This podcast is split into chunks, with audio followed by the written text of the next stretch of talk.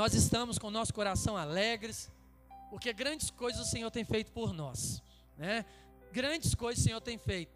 E hoje, queridos, eu queria compartilhar uma palavra com vocês, tão interessante que essa semana Deus me levou muito para entender o amor dele.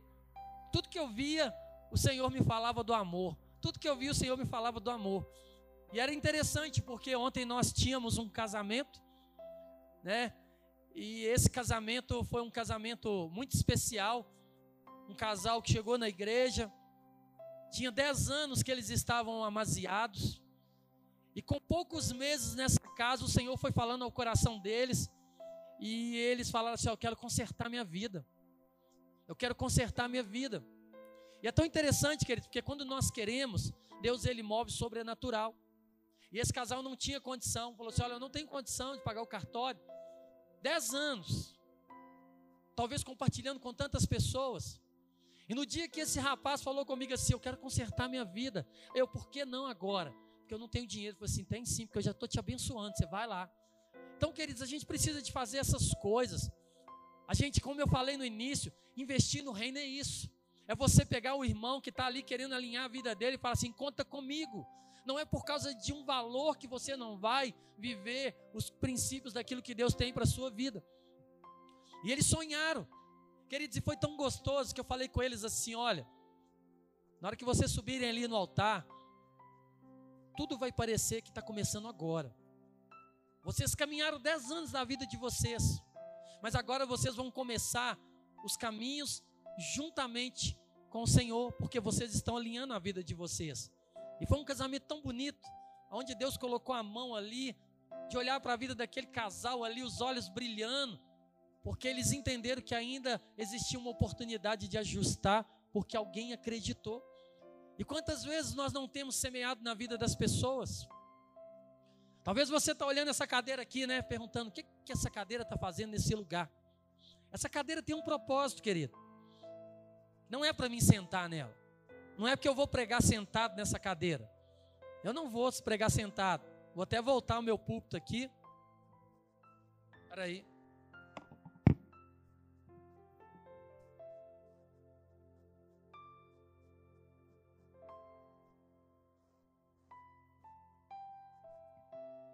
Essa cadeira ela tem um único propósito. O propósito dessa cadeira, queridos, é fazer a gente entender que existe um lugar onde nós podemos estar em todo momento da nossa vida. Não é o trono de Deus, porque o trono de Deus não é feito por algo humano. Nós não somos capazes de produzir algo da grandeza do nosso Deus. Nós não podemos produzir um trono e falar, Senhor, aqui está o trono do Senhor.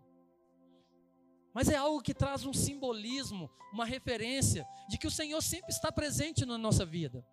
O Senhor sempre está presente na nossa vida. É como essa cadeira. É falando assim: olha, o Senhor está aqui. E ele senta no trono. E ele fala assim: olha, como que eu gostaria de colocar o meu filho no colo. E ela balança, ó. E balançar com ela. Ou com ele. E deixar com que as experiências sejam relatadas para o Senhor, queridos. Tem coisa mais gostosa do que sentar juntamente do Senhor e chorar e se alegrar e falar com Ele tantas coisas. É tão gostoso sentar ali, não pela cadeira, mas porque o Senhor Ele está assim na nossa vida. É como se qualquer lugar que eu fosse, esse trono, ele vá se mover. Ele, ele se move. O trono do Senhor, ele se move. Então, aonde você coloca os pés, aonde você vai, o trono dele sempre vai estar do seu lado. Mas nós desprezamos. Quantas vezes não falamos assim, olha, não somos dignos. Eu não posso, porque a minha vida não está de acordo com aquilo que deveria estar. Então nós temos a consciência, nós temos o entendimento, mas nós não queremos fazer. Nós não queremos, olha, tudo bem, eu sou indigno, eu fiz algo que não agradou o coração de Deus, mas em vez de falar, olha, eu não sou digno, eu posso ir até o Pai e falar assim: Senhor, eu errei, mas eu não aguento ficar longe da tua presença, Pai. Eu não consigo, a vida, ela perde o sentido se não for juntamente com o Senhor. Eu preciso resolver essa situação. E o melhor de tudo, querido, Porque tudo que você vai falar para Deus, Ele já sabe. Quando nós sentamos com homens e nós queremos compartilhar algo, como que é difícil de falar para aquela pessoa? Como que é difícil de falar para ela assim: olha, eu tenho algo para te falar. E ali a gente vai tentando fazer uma forma de achar palavras melhores, de uma forma mais tranquila para falar. Mas para Deus ele já sabe de tudo. Deus ele sabe quando nós pisamos na bola. Deus ele sabe quando nós erramos. Deus ele sabe de tudo que nós fazemos, querido. Ele sabe quando nós desviamos os nossos olhos dele para ver as coisas do mundo. Ele sabe. Então, olha como seria muito mais fácil de chegar para ele e falar assim: Pai, eu sei que o Senhor conhece de todas as coisas, eu sei que os olhos do Senhor estão em todos os lugares. Eu sei que o Senhor me viu fazendo aquilo que eu não deveria fazer, mas eu estou aqui, Pai, porque de fato eu estou arrependido. Me ajuda, me fortalece, não me permita mais andar nesses lugares. E a nossa vida, queridos, ela tem andado assim. Temos andado distraídos, como eu falei aqui para os homens. Temos andado distraídos todos os dias. Temos tomado decisões precipitadas, sendo que sobre a nossa vida existe um trono. A Bíblia fala que o véu se rasgou de cima a baixo, que já não existe mais separação. E Deus, ele é sabedor de tudo. A Bíblia fala que o trono, que o véu se rasgou de cima. Começou o desejo no coração de Deus de entender assim: olha, se eu não fizer, eles não vão poder. Então eu amo tanto, porque eu vou fazer. E a Bíblia fala que o véu se rasgou. E nós temos acesso. Nós podemos chegar na presença dele. Nós podemos declarar sobre ele. Mas nós não queremos. Porque nós queremos permanecer no erro. Queremos permanecer fazendo aquilo que nós sabemos que não é certo. Queremos continuar a viver essas experiências. E hoje, como dia dos pais, tão interessante que a Bíblia fala lá em Malaquias, fala que chegaria um momento que Deus iria converter o coração dos pais ao coração dos filhos. Hoje nós estamos andando tão desconexos. Talvez você fale assim: olha, mas eu não tenho filho. Não tem ainda. Mas você é filho. Se você não tem filho, você é filho. E aí nós podemos caminhar trazendo a nossa visão natural, mas também a nossa visão espiritual. Converter o coração do pai ao coração do filho, o coração do filho ao coração do pai, é viver em unidade, é um só coração. É um só coração, porque nós entendemos que Deus, Ele quer nos levar para um nível do entendimento, queridos. A Bíblia fala que Deus é amor. E quantas vezes nós falamos com uma pessoa que nós amamos? Ontem eu estava aqui fazendo um casamento, falando sobre isso. Eu te amo, eu te amo. Mas vai passando a vida, vai vindo as circunstâncias, e nós vamos distanciando do Senhor. E esse eu te amo já vai sumindo. Esse eu te amo já vai ficando tão distante. E nós insistimos em caminhar dessa forma. É um amor que tem data de validade. É um amor que é movido por circunstâncias. Eu te amo porque você tem alguma coisa para me oferecer. Mas a partir do momento que você não tiver mais aquilo que eu quero, você já não serve mais para mim. Não é amor, querido. Porque o verdadeiro amor que nós conhecemos na Bíblia, a Bíblia fala que Deus é amor. É um amor que ele não mede esforços. E se nós pegarmos ali no livro de 1 Coríntios, né? Até usei ele ontem no casamento, porque não tem como falar de casamento sem falar desse texto. Não tem como. E nós falamos de casamento, querido, nós trazemos a mesma ilustração da noiva com o noivo. A igreja e Cristo. A gente vai vivendo circunstâncias da nossa vida, onde nós vamos nos perdendo. Os nossos olhos, eles vão se contemplando com as coisas naturais. E de acordo com aquilo que nós necessitamos, é muito mais fácil para mim conquistar na força do meu braço, do que ir ao trono de Deus e falar: Senhor. Porque nós queremos carregar uma máxima de que fui eu. Temos medo de pedir a Deus e termos que entregar nossa vida para Ele. Nós temos medo de viver na dependência dEle, porque se nós escolhermos viver para Ele, queridos, nós não temos mais opção de querer viver no mundo. Nós continuamos tendo direito, mas quando nós encontramos face a face com o Senhor, o mundo, querido, ele perde totalmente o sentido. As coisas, elas perdem o sentido, perdem o valor. Porque a presença do Senhor ela é tão gloriosa que ela te faz entender que tudo que você precisa está nele. É o lugar de segurança, é o lugar de cuidado, é o lugar onde você pode desfrutar, é o lugar onde você nunca vai ser descartado. Você pode pisar na bola, você pode errar, mas Deus vai estar ali de braços abertos. Mas Ele vai falar para você: olha, conserta, ajusta, vai lá e ajusta isso que você fez. Mas a nossa vida, ela tem andado dentro dessa circunstância. Ontem eu peguei o livro de Ruth para fazer os votos do casamento.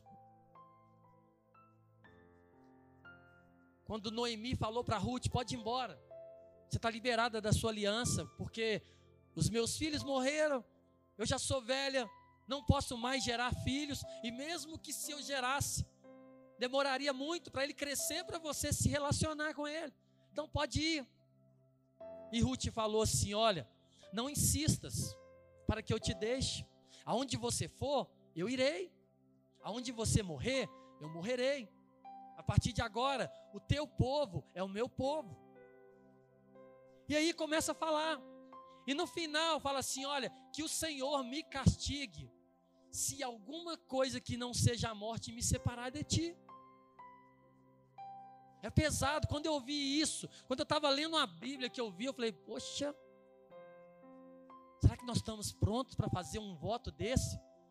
Que o Senhor, Ele tenha a autoridade, que Ele já tem, mas que o Senhor possa trazer sobre a minha vida o peso, se eu permitir que uma aliança venha se quebrar, uma aliança de casamento, venha se quebrar por outra coisa que não seja a morte. E é difícil falar isso dentro da igreja. Porque nós não apoiamos divórcio. A Bíblia não apoia divórcio. Ah, mas lá em Moisés ele colocou lá, mas colocou porque o nosso coração é duro. Porque Jesus falou: ame os seus inimigos. Como que você não pode amar sua esposa, o seu marido? Se o seu casamento chegou no nível, querido, de final, porque você não dá mais conta, é porque vocês andaram tempo demais longe de Deus. E aí a gente vai trazendo princípios para nós. Como que nós vamos andar? Como que nós vamos experimentar? Lemos várias vezes 1 Coríntios. Até o mundo usa esses versículos, virou música mundana. Se eu não me engano, não sei se foi Legião Urbana que colocou essa música aí cantou essa música, mas é uma, é, mas é uma, uma parte da Bíblia que é muito bonita, mas que cobra da gente muita responsabilidade. Abre comigo aí 1 Coríntios capítulo 13.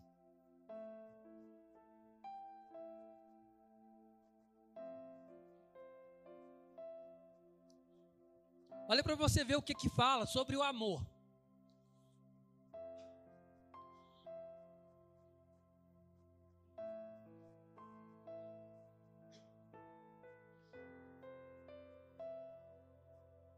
fala assim, olha, 1 Coríntios capítulo 13, versículo 1.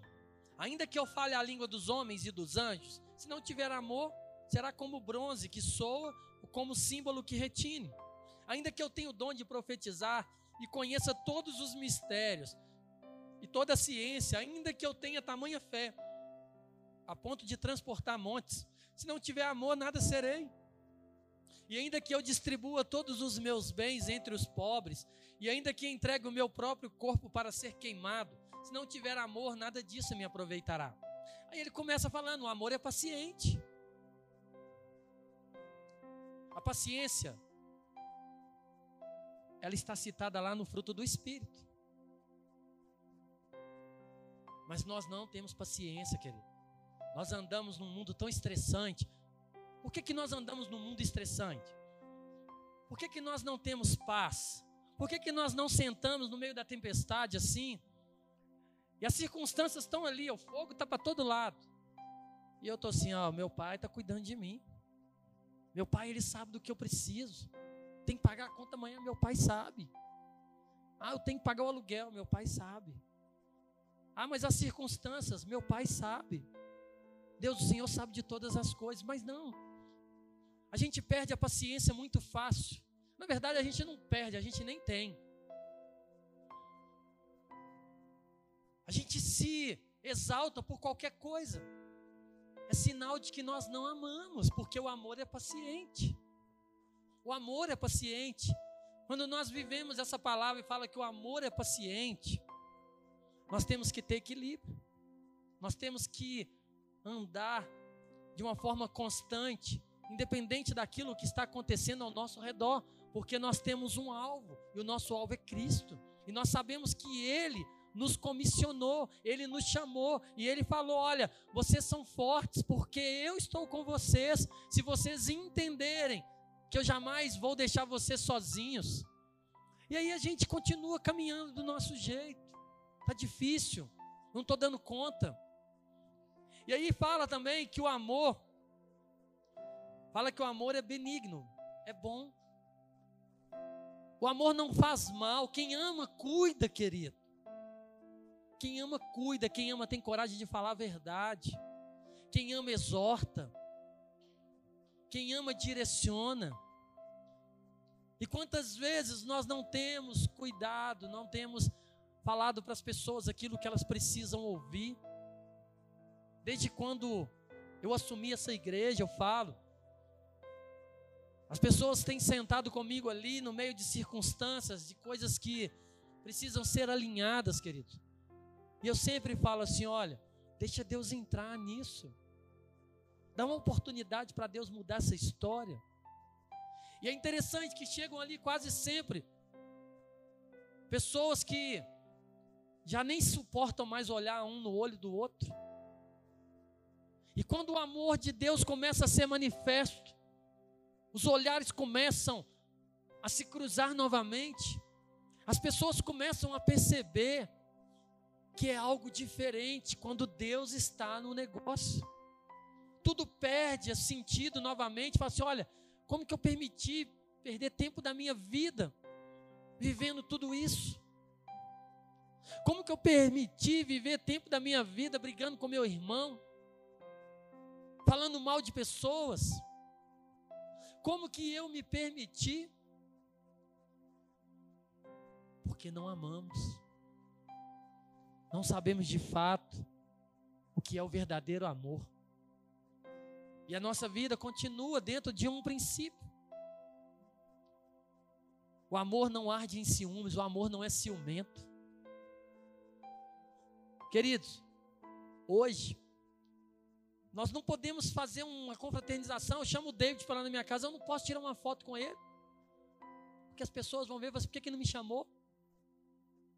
Panelinha. É assim que nós estamos vivendo hoje. A, a igreja da palavra do mundo, para a gente entender melhor, do mimimi. Vou sair da igreja porque o pastor está falando a verdade. Eu vou sair da igreja porque o pastor falou que eu tenho que amar. Eu vou sair da igreja porque falo, o pastor falou que eu tenho que ser fiel. Eu vou sair da igreja porque o pastor falou que crente não fala mal de ninguém. Ah, eu vou sair da igreja porque o pastor falou que crente não escuta o outro falar mal. Eu vou sair, essa igreja não serve. Eu vou sair porque o pastor está querendo ir para o monte. Agora minha esposa está me cobrando ir para o monte. Eu não quero. Eu não quero estar naquele lugar. Eu fico me lembrando, Jesus andando com aqueles doze homens ali. Os mais improváveis. Como eu e você. Pode ter certeza, querido. Se Jesus estivesse aqui hoje e ele precisasse escolher doze, ele ia pegar doze desse lugar aqui. Ele não ia pegar o melhor. Jesus ele aproveitava as oportunidades para estar perto daquele que precisava de ajuda. Ele ia pegar pessoas que ninguém queria estar. No meio dele tinha ladrão, tinha estourado, nervoso, tinha passivo, tinha tudo no meio daqueles doze lá. Um era, um era estourado demais, o outro era calmo demais. Um queria ali, ó, para que, que você vai quebrar um perfume caro desse? Podia pegar esse dinheiro e dar para os pobres. Mas lá fala que ele pegava, era roubava, era o dinheiro que estava lá. Não estava preocupado em abençoar ninguém. Estava lá caminhando com Jesus. Três anos. E hoje, queridos, o que mais escutamos na igreja, principalmente a gente que é pastor, pastor, como é que pode você deixar essa pessoa caminhar com você? Você não sabe quem que ele é, não? Sei. Esse cara tá assim, assim, pois é, por isso que ele está caminhando comigo, que eu quero ajudar ele. Mas nós não aceitamos. Nós achamos que somos melhores do que o outro. É porque eu que tinha que estar tá aí, pastor. Em outra palavra, a mensagem que nós mandamos é essa. Mas vem, vem caminhar com o pastor, é bom demais. Num domingo de manhã eu posso falar assim, querido, você quer caminhar comigo? Você quer ser meu discípulo? Quero. Então veste sua melhor roupa que nós vamos no velório ali. Pega sua Bíblia que você vai pregar lá. Pastor, mas aí não. Nós queremos aquilo que dá destaque. Tem um casamento, pastor, deixa eu fazer o casamento, pastor. Quer batizar o irmão aqui? Mas a água é gelada, pastor? Não. Eu tenho sinusite, não sei o que lá. Não dá não, pastor. Não quer entrar na água gelada. Eu falo para vocês uma coisa que eu tenho no meu coração. Eu falo assim, que se eu não entrar dentro do batistério com as pessoas, eu não vivi o momento com elas. Hoje a gente batiza as pessoas em piscina de plástico. Mas eu já batizei aqui com piscina de plástico. Eu entrei lá dentro. Água na canela eu entrei. Mas as pessoas não querem molhar os pés. Ah, pastor, tem muita poeira, é uma estrada de terra longe, não dá para ir. Não tem um lugar mais perto, não. Não tem um lugar mais fácil. E é engraçado que o Senhor estava ministrando ao meu coração sobre a importância do corpo, dos membros que fazem corpo. E o que nós vemos é o que, entre aspas, menos tem importância. Porque os órgãos vitais estão tá lá dentro, ninguém vê. Seu coração está lá escondidinho, ninguém vê. O seu cérebro está lá dentro da sua cabeça, ninguém vê. Mas nós queremos destaque. Nós queremos posição. Nós queremos mostrar para as pessoas quem nós somos. E a nossa vida, querido, se ela não entra dentro disso, a nossa pergunta é: eu sei o que é o amor? Porque ele continua falando. Não se ensoberbece. O verdadeiro amor, querido, por isso que a Bíblia fala que uma mão dá, a outra não fique sabendo. Se for necessário eu subir nesse altar para mim falar que eu fiz alguma coisa para alguém, já perdeu o sentido. Se não for para edificar a igreja. Quantas pessoas que nós temos no nosso meio, pessoas que fazem coisas assim que vocês não são capazes de imaginar. E tudo que o Senhor fala para mim para você nessa noite é o verdadeiro amor. O que nós estamos fazendo? Por que, que nós estamos brigando com coisas pessoas? Por que, que nós estamos permitindo falar mal? Qualquer que seja a circunstância da vida, querido.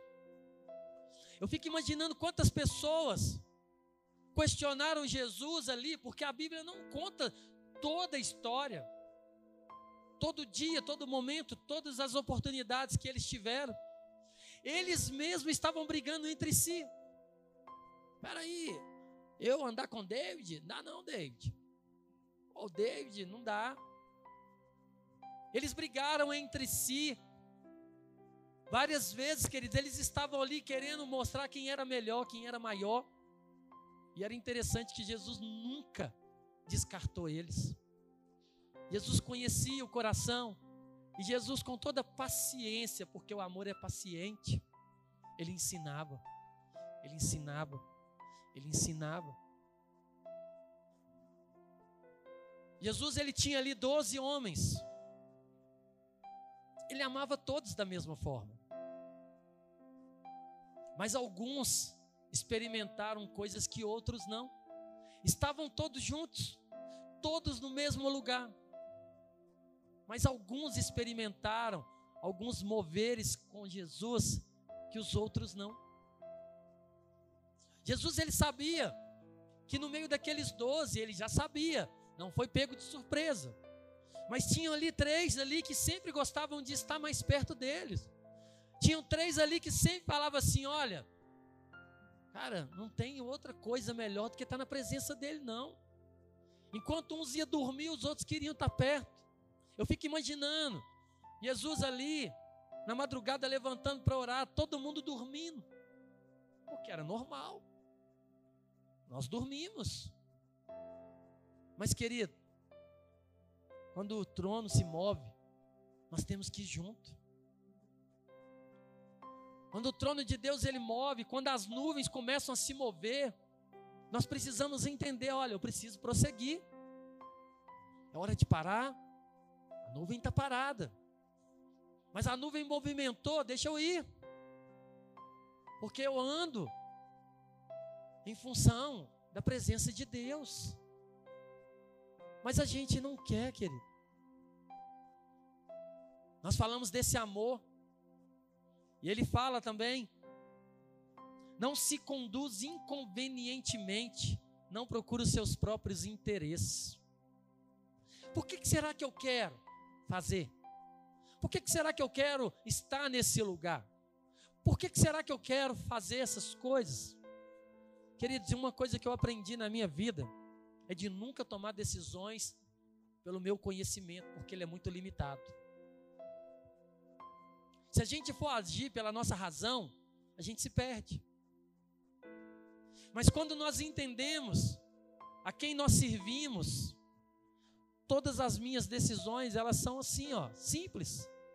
Pai, me direciona. Quem é? Me mostra a pessoa. Me mostra como fazer. E Deus mostra. Deus direciona. Deus fala assim: olha, pega esse. Aí os nossos olhos naturais, esse Deus. Tem tantos outros, mas é esse mesmo? É, é esse mesmo. Amém. Pega e fala, filho, é o Senhor que te chama, não sou eu. Mas as pessoas elas têm caminhado assim nas igrejas. A igreja virou lugar de massagear ego das pessoas. Sabe qual que é o segredo de ter uma igreja cheia? Massagear o ego delas. Falar aquilo que todo mundo quer ouvir. Falar aquilo que não vai te gerar uma mudança, não vai te confrontar. Falar da graça de Deus é muito fácil, mas as pessoas distorcem. Falar da graça de Deus, ah, pode tudo. Não, querido, não pode pecar, não. Nossa vida é a vida de santidade. Se tem um povo que pode falar que é possível viver sem pecar, somos nós. Porque Jesus pagou um preço lá naquela cruz. Então nós temos um caminho mais do que excelente, que é o amor. E esse caminho, ele nos leva a viver os princípios e a vontade de Deus. Por isso que quando Jesus ensinou a orar o Pai Nosso, ele falou que seja feita a tua vontade, porque a nossa vontade, querido, ela não passa no crivo de Deus. Por isso que ele fala que eu sei o pensamento que eu tenho a vosso respeito. Deus sonha para nós, queridos, coisas muito maiores do que nós estamos querendo, mas nós estamos iludidos com as coisas desse mundo. E ele fala assim: olha, não ajunteis tesouro nessa terra, onde a traça pode comer. Ajunteis tesouro lá no céu, querido. E a única coisa que você pode fazer para você ajuntar tesouros no céu é você amar. Porque se você amar, você vai fazer a vontade de Deus. Porque se você amar, esse amor verdadeiro aqui, esse amor que não questiona, mas que obedece, esse amor que não faz escolha, queridos, é natural. Se eu pegar qualquer um aqui e falar assim, olha, escolhe 12 aqui para você, nós vamos olhar e a nossa realidade, nós vamos escolher aqueles que nós achamos que são os melhores. Nós vamos começar a falar assim, peraí, deixa eu ver quem que eu quero aqui. É igual no futebol, né? Quando tira lá para o ímpar para escolher. As primeiras escolhas são sempre os melhores. O Patrick sempre fica por último. É, Wander. Mas ele está lá jogando, né, Patrick? Tá mais não, né? Mas não, depois que eu expus você agora na igreja, você nunca mais vai. Mas é, é, uma, é um contexto da gente entender como que nós temos caminhado. Nós temos escolhido pessoas para cuidar na igreja. Aí isso eu não quero não, pastor, isso dá muito problema. Querido, se você não cuidar desse, você nunca vai experimentar o que, que é a transformação que Deus pode fazer na vida da pessoa. Você não pode fazer nada. Você é apenas um canal. Enquanto você escolhe, você vai ficando de fora. Nós somos uma igreja que caminhamos em célula. Muitos aqui não gostam de célula. Muitas pessoas têm dificuldade de andar em célula, sabe por quê? O Wander é muito inexperiente para cuidar de mim. Tem que ser pastor. Já ouvi isso várias vezes despreza, se surpreende um dia quando vê pessoas caminhando e crescendo e experimentando o melhor de Deus. Esse amor que a Bíblia fala que ele não se alegra com a injustiça. Quantas vezes nós queremos ver punição na vida do nosso irmão, principalmente se ele errar? Pastor, mas você não vai fazer nada não? Vai ficar assim? Assim como? O que você quer que eu faça? Apedreja, crucifica. É a nossa natureza, querido. Aí a pessoa erra, aí a gente abraça, fala assim: Eu estou aqui com você, meu irmão. Você não vai errar mais, não. Eu confio em você. Mas a igreja está com a pedra na mão. Não pode, eu vou sair dessa igreja. Estamos vendo aí o contexto aí do que, que é o mundo, queridos. Bastou a Michele Bolsonaro, Michele e Bolsonaro, colocar os pés dentro de Lagoinha, que já pegaram agora o Guilherme de Pado. Na mídia de novo. Ah, a igreja do assassino lá. É a igreja que fez isso, que fez aquilo. Ah, a igreja que fez aquilo lá mais. E muitas das vezes somos nós que estamos replicando isso. Muitas das vezes somos nós que falamos assim, um absurdo isso. E nós oramos, Pai, que seja feita a tua vontade. Seja feita a tua vontade. Mas tem que ser do meu jeito, Deus. A tua vontade tem que ser do meu jeito. Eu quero justiça. Eu não acho justo caminhar numa igreja com uma pessoa dessa. Uma vez me perguntaram: Você teria coragem de deixar o seu filho com o Guilherme de Pado? Falei: Sim. Você é louco? Não, porque o meu filho não é meu, é do Senhor. Da mesma forma que Deus mudou a minha vida, eu creio que Deus mudou a dele. Até saiu na mídia lá, eu estava vendo, que ele pegou não sei quantos anos de prisão, mas ficou só tantos. Está parecendo que fugiu da cadeia a lei, é para todos. Se a justiça tem uma brecha lá que dá esse direito para as pessoas, mas quando é para o outro não serve, mas se for para mim, aí sim, é meu irmão que está na cadeia, olha, que bênção que tem lá uma brecha lá na lei, que tem lá uma legalidade para ele sair mais cedo, mas o outro não, tem que ficar falar mais. Perguntaram para o André Valadão: o que você tem para falar do Guilherme de Pada? Ele é bênção. Para o mundo, querido. O mundo nunca vai entender isso. Isso é amor. A igreja, por isso que a Bíblia fala que Jesus veio buscar os doentes, porque os sãos não precisam de médico. Por que, é que nós estamos aqui? Porque nós somos doentes, precisamos dele. Precisamos dele todos os dias para que a gente possa alinhar nossa vida na palavra, para que a gente possa tomar as decisões certas, para que a gente possa escolher aquilo que é correto. Porque ele fala que o amor tudo sofre, tudo crê, tudo espera, tudo suporta. Como que nós podemos nos alegrar sabendo que uma pessoa vai para o inferno porque nós não queremos exercer o amor de Deus na vida dela? Como que pode? Isso é sinal de que nós não conhecemos o verdadeiro amor. Nós falamos que amamos. Amar aquele que te faz bem, querido. Qualquer um faz.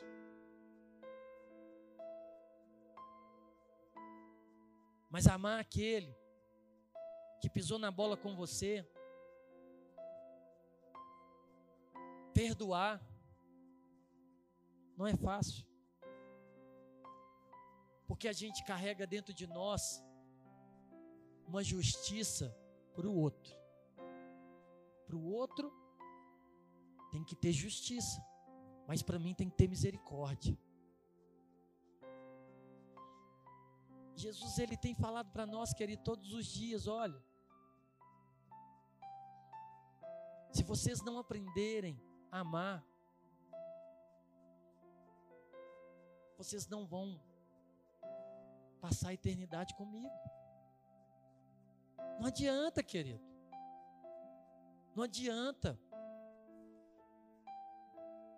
Hoje eu estava lá com meu pai. Cinco meses que a minha mãe faleceu. falei para ele. Falei, olha, pai. Eu queria te falar mais uma vez o quanto eu te amo. E que você é muito importante para mim.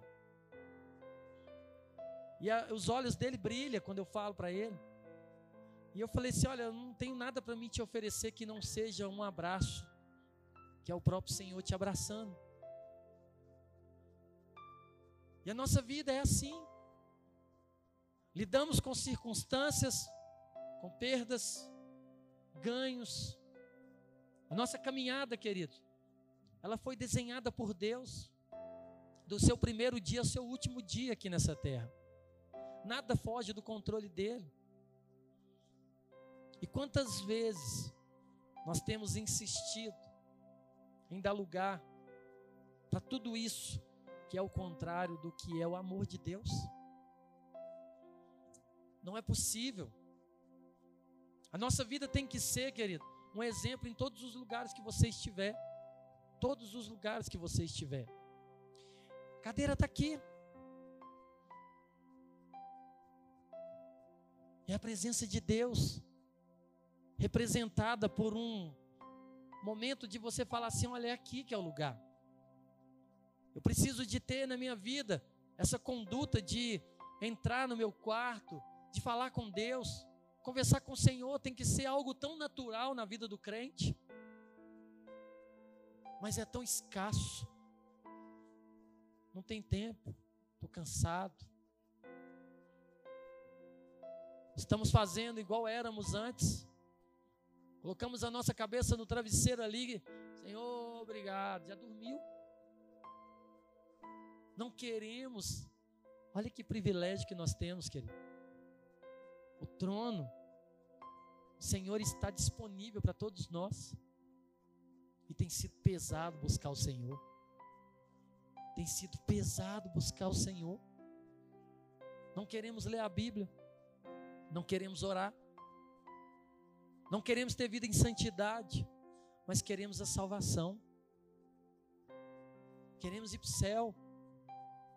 Queremos viver com Ele. O básico não temos feito. E temos tomado, querido, uma verdadeira lavada de vergonha de ver pessoas que nem conhecem o Senhor e está fazendo muito mais do que a gente. Pessoas que têm andado lá fora, no meio de coisas que não vêm do Senhor, mas que têm feito mais do que nós que conhecemos a verdade. Por isso que ele fala que o julgamento vai começar por, pelos de dentro da casa. Não pense você que o Senhor vai vir condenar os que estão lá fora, não, querido. Ele vai passar aqui dentro e vai começar, olha, vocês que conhecem a verdade, vocês que sabem, têm escutado todo domingo, por que, que vocês não fazem? Quando ele coloca ali para a gente na Bíblia, aquele momento ali, que Jesus fala assim: Olha, apartai-vos de mim, porque eu não te conheço. Não adianta, querido. Ele vai falar: Olha, quando eu tive fome, você não me deu de comer. Quando eu tive frio, você não me agasalhou. Eu estava nu e foi indiferente para você. Triste. Vai ser quando nós estivermos diante do Senhor e Ele nos mostrar quantas pessoas deixaram de ser salvas, porque nós não quisemos fazer. Agimos como Jonas, quando o Senhor direcionou ele para Ninive, e ele falou: Eu não vou, porque aquele povo lá tem um histórico que veio destruindo gerações e gerações da minha família. E, se eu, e eu bem sei que se eu falar do amor de Cristo, eles vão se salvar, eu não vou. Pensa naquela pessoa que te faz tanta raiva. Já imaginou você falando de Jesus para ela? Queridos, eu tenho vivido uma experiência que eu falo que é o amor de Deus. Eu trabalho numa empresa e quando eu cheguei lá, a minha chefe, ela era uma pessoa que conhecia a palavra nesse serviço que eu trabalho hoje conhecia a palavra, foi criada dentro de um lar evangélico, mas ela vivia uma vida do mundo. Era casada com um homem não crente, fez a escolha errada, escolheu o jugo desigual, e dentro dessa caminhada de muitos anos, ela sofreu muito. E ela, com medo de perder o marido, ela preferiu perder o Senhor. Ela fazia coisas que não condizia e ela tinha o conhecimento. E quando eu cheguei naquela empresa, eu comecei a falar coisas para ela. Eu comecei a falar, não está certo. Não pode. E nisso o marido já estava com outra mulher. E ela já sabia. Mas ela era tão apaixonada por aquele homem que ela colocava umas, uma venda nos olhos e ela vivia como se nada tivesse acontecendo. Coisas assim, fora do comum, não é a situação que eu falei aqui, querido. Olha, é, eu sou casada com ele para a vida toda. Para a vida toda. Mas dentro de um princípio. Mas ela escolheu lá atrás. E ela estava vivendo as consequências. E com muito custo. Ela entendeu que ela tinha que seguir a vida dela. Foi muito difícil para ela pediu o divórcio, separou, tudo muito conturbado, tudo no meio de muita mentira. E aí, no meio de tudo isso, ela também arrumou um outro relacionamento, casou, mas viveu no meio de um turbilhão dentro desse novo casamento, que o coração dela ainda tinha algo para ser ajustado. Ela ainda não conseguia perdoar. E aí chegou no momento da vida dela, quase que ela vai para o divórcio novamente. E nesse segundo casamento ela casou com um homem de Deus. Mas não estava conectando. Dois conhecedores da palavra. E um casamento fadado ao fracasso novamente. Mas Deus, ele sempre ele é misericordioso. O Senhor moveu ali as águas daquele casamento e eles alinharam a vida deles. E hoje, hoje, essa mulher, juntamente com o marido dela, cuida do ex-marido e da amante, que hoje virou a esposa dele. Cuida na igreja, se pula na célula. Isso não é para qualquer um se não for o amor, querido. Hoje ela cuida daquela que tirou o marido dela, mas ela sabe, não foi aquela mulher, foi as escolhas erradas que ela fez lá atrás. Ela me conta, não, ela me procura, eu compartilho, eu incentivo, eu falo do amor de Deus, eu levo ela a viver, experimentar aquilo que Deus pode fazer na vida dela. Não é fácil, querido. Viver o amor de Deus não é fácil quando nós fazemos do nosso jeito. Mas quando nós entregamos a nossa vida para Cristo, tudo é mais tranquilo.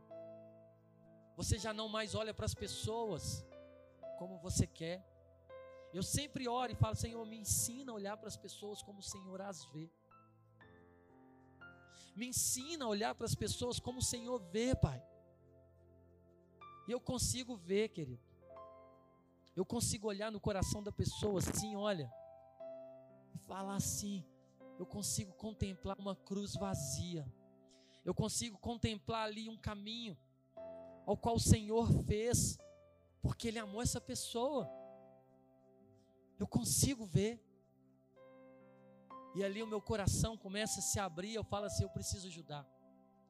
Eu preciso me dispor. São escolhas. Se você quer viver uma experiência com Deus, querido, você precisa morrer. Você precisa deixar os seus desejos de lado, suas vontades de lado. E aí, queridos, quando você pensa, como talvez você pensou agora, mas pastor, se eu fazer isso aí, eu não vou ter vida. É sinal de que você está mais vivo do que nunca. Porque quando os discípulos falaram para Jesus, eu deixei pai, deixei mãe, deixei isso, ele falou: não tem ninguém que deixa pai, que deixa mãe, que deixa as coisas, que não vai ser recompensado pelo pai. Não tem escolha melhor do que viver na presença de Deus, querido. Não tem escolha melhor do que amar as pessoas acima das circunstâncias. Não tem escolha melhor do que falar assim: olha, eu preciso mudar o meu coração. Eu preciso viver a verdadeira palavra de Deus. Eu preciso viver o verdadeiro amor.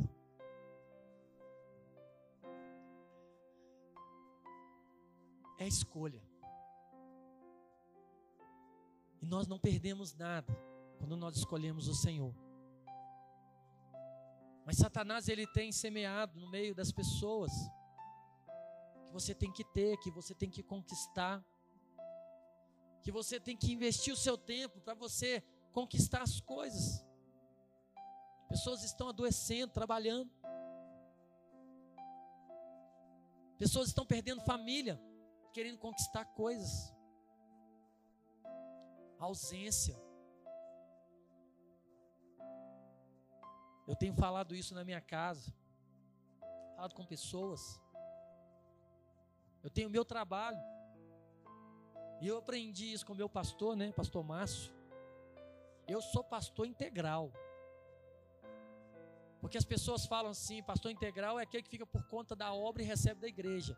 Eu sou pastor integral, eu sou pastor aonde eu estiver, seja aqui, seja lá no meu trabalho lá. Eu sou pastor.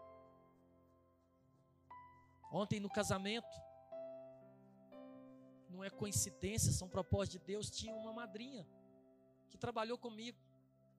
E eu falando de casamento, falando de amor, falando de cuidado.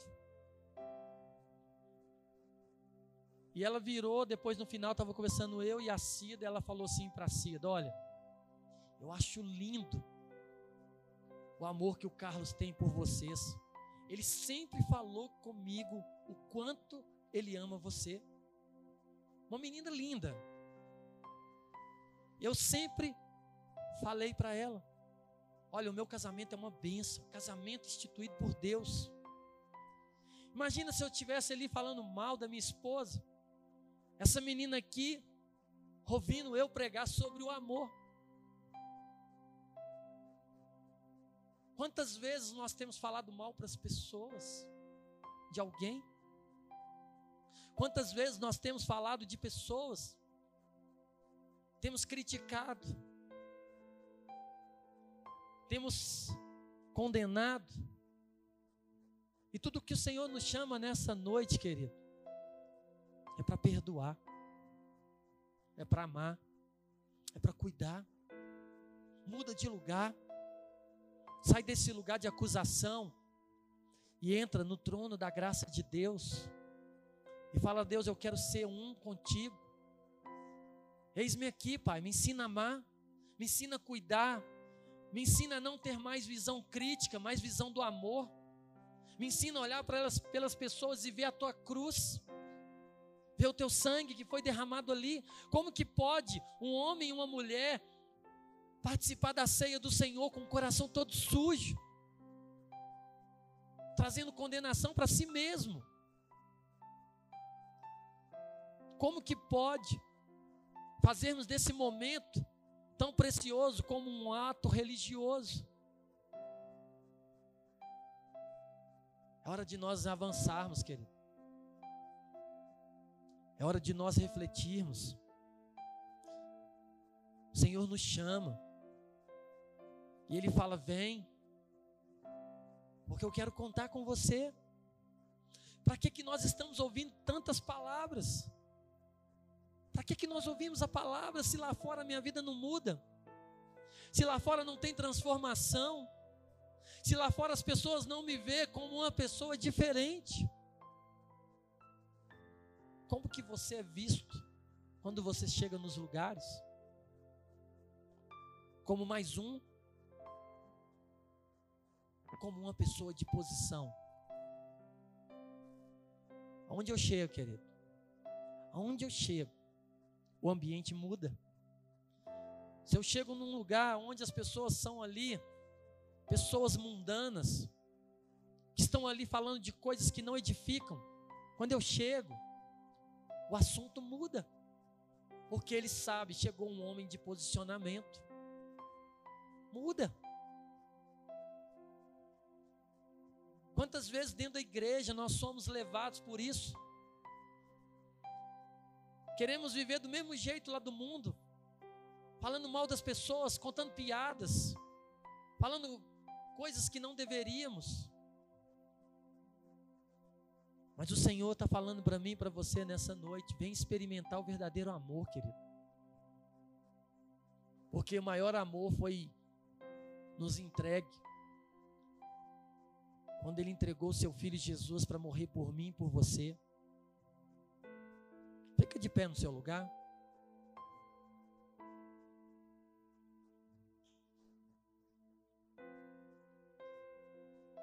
Eu não sei o que, que você entende a respeito da ceia. Eu não sei como que você caminha. Muitas vezes você veio de um ensinamento ou nem ensinamento você teve. O que que representa a ceia? Como que pode? Porque a Bíblia fala: examine-se o homem a si mesmo. Não é um examinar a vida do outro, não é. Não é você segurar o cálice e olhar para o seu irmão e falar assim, ele não deveria estar tá ceando. Na verdade, é você que não deveria. Porque só pela forma de você olhar para ele com julgo, com condenação, é você que está com seu coração errado. Quantas vezes nós olhamos para o irmão segurando o cálice, ou quando o irmão não está segurando o cálice,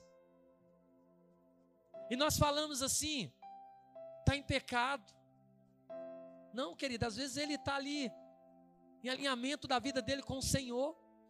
É melhor você não ceiar e ajustar sua vida com o Senhor, do que você trazer condenação para a sua própria vida. Não podemos fazer desse momento da ceia um momento qualquer. Não podemos.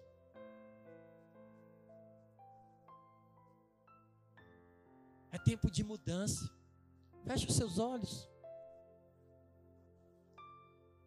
O Espírito Santo quer falar com você agora. O Espírito Santo, ele quer ministrar no seu coração. É noite de mudança, querido. Você não pode continuar da mesma forma. Você não pode continuar nesse mesmo lugar. O verdadeiro amor lança fora todo medo. O verdadeiro amor é Jesus. Ele quer entrar dentro da sua casa, ele quer entrar na sua família. Ele quer mudar a sua história. Mas você permanece no lugar que não deveria.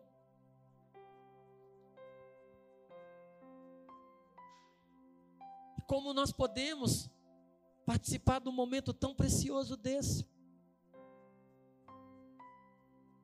queria te convidar, nós vamos adorar o Senhor, mas eu quero te convidar a ficar de olhos fechados.